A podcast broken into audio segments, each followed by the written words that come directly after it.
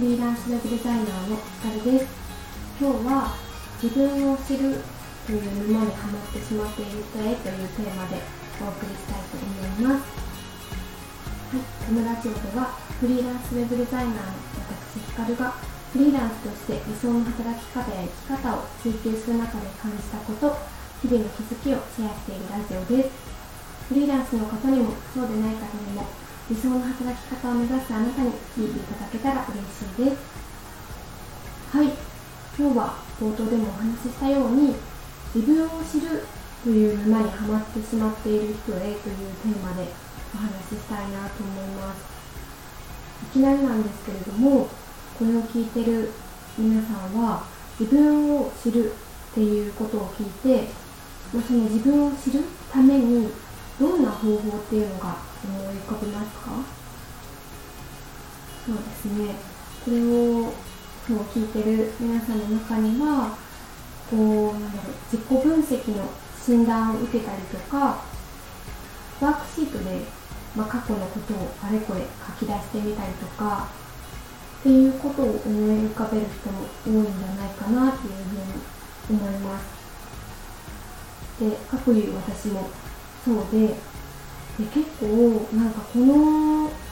何ですかね刷り込みというか印象って就活の時の自己分析の影響が結構大きいんじゃないかなっていうふうに思ってます。なんか就活の時ってこう自己分析まあ自分の強みとか弱みをしっかり言葉にして人に伝えられるようになることがやっぱり大切っていうことでこう大学側からもあとはまあいろんなサイトとかでもうんなんかまずはこのワークシートとかこの質問に答えてみてくださいとか私すっごい分厚い自己分析の本を買って、まあ、最終的に最後までできなかった思い出があるんですけど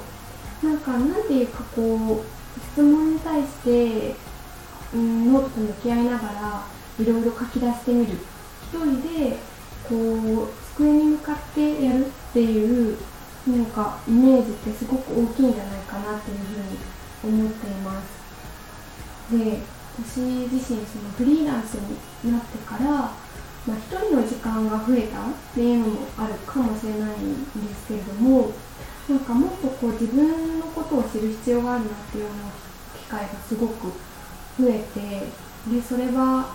うんなんか自分がどういうお客様に届けていきたいかとか何ができるかっていうこともそうですし自分がどうしていきたいのかっていうことが、うん、を考えるにあたってそのまずは自分を知る必要があるなっていうことがすごく増えてで今年も前半とかになんかそういうふうに思う機会多かったので自分自己理解の本を買ってワークしてみたりとか、まあ、ノートにいろいろ書いてみたりとかなんかそうやって就活の時みたいに自分と向き合う時間が結構多かったなっていうふうに思っています。でなんかそれをしていた時に何が起こったかというと結構こういろいろ考えすぎるあまりなんか堂々巡りになっちゃうっていうのとなんか結局こう自分のうーん枠の中でしか考えられないのでそれこそタイトルにも書いたように自分を知るっていう沼に結構ハマって抜け出せなくなってしまってでやっぱりこれは主観だけじゃなくてこう誰かに問いを立ててもらったりとかアシストしてもらわないといかんのかなと思って一時期本当に3ヶ月ぐらいですけど月1でコーチングをお願いしてあの、仕事とかじゃなくても本当になんだ自分の人生というかなんかこう悩みに対してコーチングを受けたりとかもした時期がありました、まあ、なんかこれについてはまた今度あの別でお話しできたらなっていうふうに思っています。でもそのコーチング受けてた最中にある時ふと気づいたのはなんかすごい考える癖はついたし思考力深く深く考えるっていう力はついたと思うんですけど圧倒的に行動が不足していたんだなっていうことにある時ふと気づきました。でこの気づいたきっかけが結構面白くって皆さんあのストレングスファインダーっていう、えーと、本なんか診断ってご存知ですかね。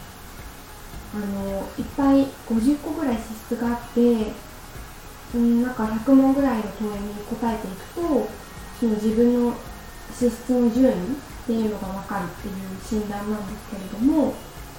その私もそのそれこそ就活の時にそのストレングスファインダーを受けたことがあってで結構時間が経っていたので受けてからもう一回受けてみようっていうふうに思って診断を受けたんですね。9問ぐらいの問いに答えて出てきた結果がうーんなんだろう。なんですかね。ちょっと順位パッとは今出てこないんですけどなんか本当に考える力情報を集めてとかなんかそういう資質が結構上位に来ていて前まではそんなことなかったんですけど結構そういう学ぶ学習とか収集していく深めていくっていう資質が上位に来ていたんですね。でなんか結構意外だなと思ってでまあその資質があることは全然悪いことじゃないと思うんですけどその説明みたいなのを読んだ時にそれをしっかりアウトプットしていったりとか発信していったりとか外に出して人とその知識を共有したりとかっていう風にしていく必要がありますっていう風に結構書かれていてであなるほどと思ってそこで気づきました。なんか私はずっと考えるって一人で向き合ってっていうところにうんずっと時間を使ってたしずっと時間を使ってたけどでもなんかそれだけじゃいけないんだなっていうふうにその診断の結果を見て気づか気づくことができました。そうなのでその自分を知るっていうのって、まあ、ワークをしたりとか質問に答えたりとかノートとにらめっこしながらペンを持って書き出すっていうことだけではなくってなんか行動した先に見えてくるものなんじゃないかなっていうふうに思ってますもちろんその自分と向き合うっていう気持ちを書き出すとかっていう時間もすごく大切だと思うんですけどやっぱりなんかよくよく考えてみたらそれだけでは何も動いていないですよね。なんかいくら考えてもあんまり変わらないと思うんですよね。もうなんかうん先に動くため前に動くために自分を知るっていうことをやろうと思ってるのに結構自分を知る知ろうと思うと過去のことを振り返ってみたりとかなんかそういう深掘りが多いなと思っていてそれは全然悪いことではないと思うんですけどやっぱり前に進むための自分を知るという前に進むためっていうふうに考えているんだったらやっぱり行動してみてそれで気づくことっていうのの方が大きいんじゃないかなっていうふうに思ってます。なので私もふとそれに気づいてからうんなんかあんまり深く自分と向き合う時間っていうのを、うん、は減りました。なんかあんまり悩み悩んでなんか沼にはまるっていうよりかはあなんか仕切り直しをしてで、まあ、ひとまず行動してみるか動いてみるかアクションを起こしてみるかっていうふうに思えるようになったのはすごく大きな進歩だったなっていうふうに思ってます。なのでこれを聞いてくださってる皆さんの中にもなんかこう自分を知るっていう沼にはまっちゃって結局考えても全然答えが出ないしなんだかよくわかんないっていう風になってしまってる人はそれはもう結構十分考えて考えたと、うん、考えたんだと思うんですよねなのであとはしっかり行動してみてそこから見えてくるものっていうのをまたこうそこから見えてくるものから自分って、まあ、こういう特性があるんだなとかっていうのを、うん、知っていくのがいいんじゃないかなと思っています。はい。そんな感じで、なので、まあ、ノートと向き合うこと悩みを持って紙に書き出すことだけが自分を知るっていうことではない。まずは行動に起こしてみることで見えてくるものがありますっていうことをお伝えしたいかった今日の放送でしたはい。こんな感じですかね。またあの今日放送の中でお話ししたようなコーチングを一時期受けてたっていう話もしたのでここで感じたこととか見えてきたこととかも